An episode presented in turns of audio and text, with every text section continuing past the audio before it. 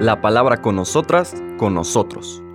Una reflexión de la palabra cotidiana en diálogo con el acontecer de la comunidad universitaria.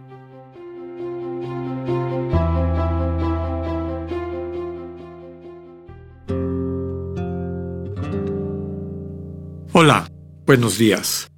Bienvenidas, bienvenidos a la palabra con nosotras, con nosotros. Hoy, jueves 28 de abril de la segunda semana de Pascua, seguimos nuestro recorrido por el capítulo 3 de San Juan, en este diálogo del Señor con Nicodemo. Vamos ahora a leer los versículos 31 al 36. El que viene de lo alto está por encima de todos, pero el que viene de la tierra pertenece a la tierra y habla de las cosas de la tierra. El que viene del cielo está por encima de todos. Da testimonio de lo que ha visto y oído, pero nadie acepta su testimonio. El que acepta su testimonio certifica que Dios es veraz. Aquel a quien Dios envió habla las palabras de Dios, porque Dios le ha concedido sin medida su espíritu. El Padre ama a su Hijo y todo lo ha puesto en sus manos. El que cree en el Hijo tiene vida eterna, pero el que es rebelde al Hijo no verá la vida, porque la cólera divina perdura en contra de él. Palabra del Señor. que acabamos de escuchar es una continuación de este discurso del Señor Jesús con Nicodemo. Ya comentábamos al inicio el martes que Nicodemo es el símbolo de estos cristianos eh, que van dando pasitos pero todavía están en la inmadurez de no querer dar el paso definitivo. ¿no? Tienen simpatía por Jesús, les llama la atención sus obras, en, el caso de Nicodemo cifradas, digamos, simbolizadas por estos milagros, en particular por el milagro de la transformación del agua en vino en las bodas de Caná, que es el símbolo eh, sobre el que se construye todo este discurso, pero que todavía no han querido dar el paso. Recordemos que el Señor Jesús desde el inicio dice, anima, hay que nacer de nuevo, hay que volver a nacer.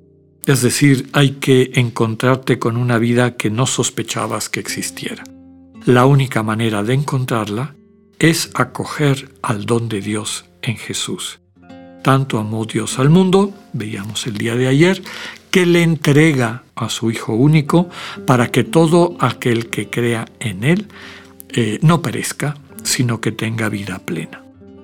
Entonces, el discurso a Nicodemo, este discurso a los cristianos o a los creyentes, a las personas simpatizantes, pero que están al inicio de su camino, que viven en un mundo donde a lo mejor todavía lo fundamental son esas tinajas de, del agua, recordando el símbolo eh, sobre el que se funda este discurso, las prácticas de ablución, las, las prácticas de purificación propias de la devoción de la piedad judía de la época, y no han querido dar el paso al vino que Jesús trae. El Señor Jesús convierte el agua de la purificación, esta visión más centrada en una pureza ritual, a un vino que es muestra de, pues de la alegría, la alegría que Dios da cuando lo acogemos como don en nuestras vidas. Ayer volví a subrayar que el Señor Jesús ha venido para ser el don de Dios, aquel que da su vida, como la serpiente fue elevada, Así será elevado el Hijo del Hombre para atraer a todos hacia sí y operar en nosotras y nosotros aquel regalo profundo de una vida renovada, de el quedar finalmente libres de la toxicidad de lo que nos rodea. De esta visión, podemos decir, mundana, cosificada, eh, centrada en el egoísmo, en la que a veces nos movemos. Y para subrayar esto, el relato nos presenta ahora esta comparación entre quien viene de lo alto y que está por encima de todos, por encima de todos a quien hace referencia, pues al mismo Nicodemo y a estas autoridades religiosas. Recordemos que el centro del Evangelio es una invitación a una nueva experiencia religiosa. Dejar atrás la visión legalista, etcétera, cosificada y desde luego fácilmente manipulable de la devoción propia del judaísmo de la época y abrirse a una relación con Dios más de tipo personal que transforma la vida. Entonces, por encima de todos quiere decir por encima de todas estas prácticas, aunque tengan siglos de consolidarse. Aquí está llegando algo nuevo y algo que llega con la autoridad de quien ha contemplado al Dios verdadero, porque viene de arriba, este, esta simbología de que Dios está en el cielo, no necesariamente en lo que vemos cuando volteamos a ver hacia las nubes, sino en el Dios que realmente está en, el lugar del destino, en la meta del ser humano, en lo que queremos llegar a vivir, que sabemos desde nuestra perspectiva cristiana que es una experiencia del amor compartido, una experiencia de una comunidad de amor.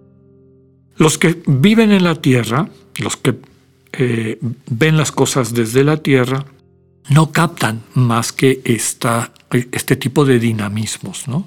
centrados en la posesión, en el poder, en el egoísmo. Pero quien se confía en Jesús y se deja llevar por Él, va recibiendo poco a poco, recordemos que este es el primero de los discursos, va recibiendo poco a poco la revelación de este Dios que sorprende, de este Dios que rompe nuestros esquemas. El Señor Jesús, que es el que ha sido enviado para dar testimonio, habla de lo que ha visto y oído.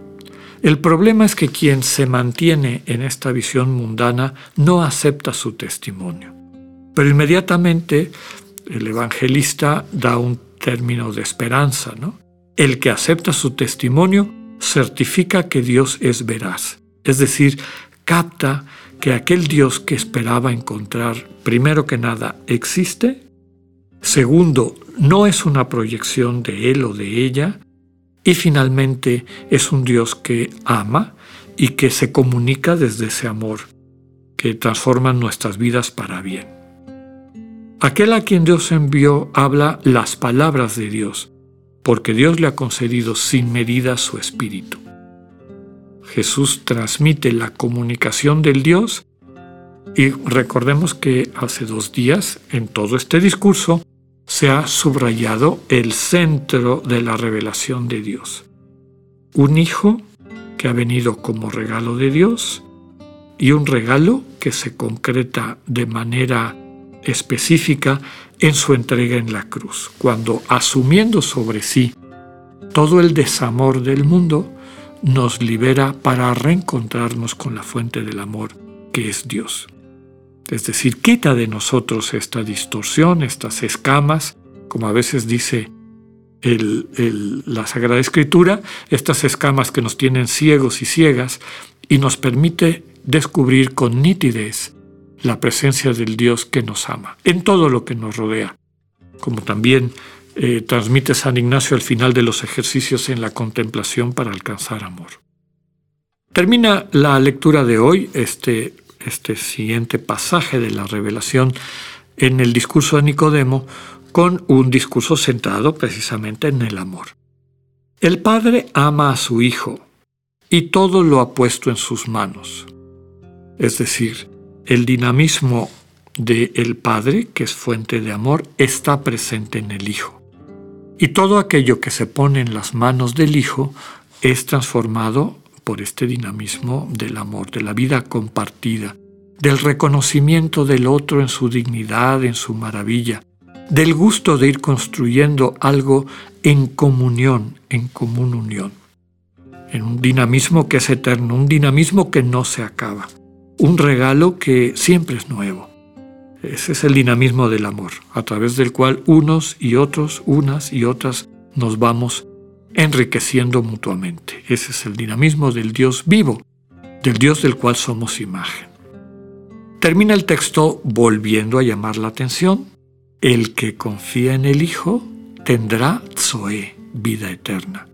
Pero el que es rebelde al Hijo no verá la vida, no verá el Zoe, porque sigue viviendo en un mundo donde Dios es cólera, donde Dios, desde esta perspectiva distorsionada, aparece como el que excluye, el que juzga, el que hace un lado. Aceptemos esta invitación a acoger al Señor como don que da vida. Que así sea, que tengan un buen día, Dios con ustedes.